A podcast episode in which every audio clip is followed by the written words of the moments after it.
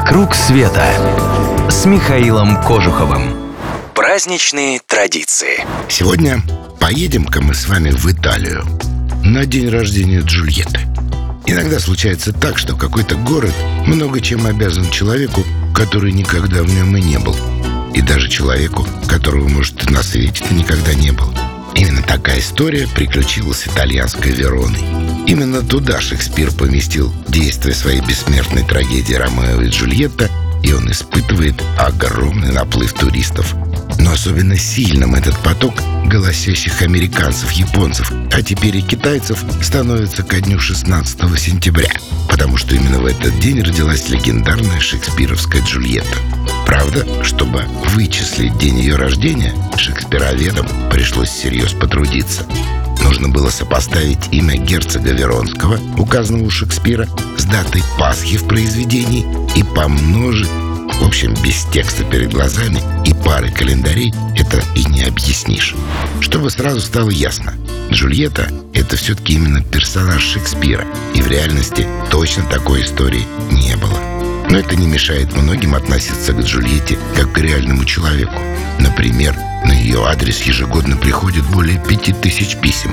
Главным образом с просьбой помочь советам в какой-нибудь ситуации романтического плана. Отвечают на них девушки из клуба Джульетты, и свою работу они делают качественно. Ни одно письмо не останется без ответа. Ну а 16 сентября Верона целиком и полностью превращается в город Джульетты. Там проходят фестивали и карнавалы, посвященные мужеству и силе любви шекспировской героини. Театры в этот день переполнены народом, хотя посмотреть что-то кроме постановки «Ромео и Джульетты» непросто. Но, конечно же, главное действие происходит в доме Джульетты.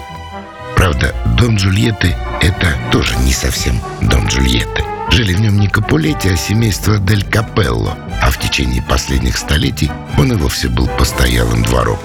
Но из-за сходства имен его выкупили, реставрировали и переделали под интерьеры 15 века. В 1997 году к дому приделали даже балкон Джульетты. И очень быстро появилась традиция, по которой влюбленные должны поцеловаться именно под этим балконом, и тогда разлучит. Этот и многие другие романтические ритуалы в сам день рождения исполнить будет не так-то просто. За право поцеловаться под балконом придется не один час простоять в очереди. Но попробовать стоит. Тем более, что именно в этот день в доме Джульетты проводят захватывающие по красоте свадебные обряды, где молодожены надевают костюмы главных героев шекспировской драмы. На день Джульетты я вас пока не приглашаю.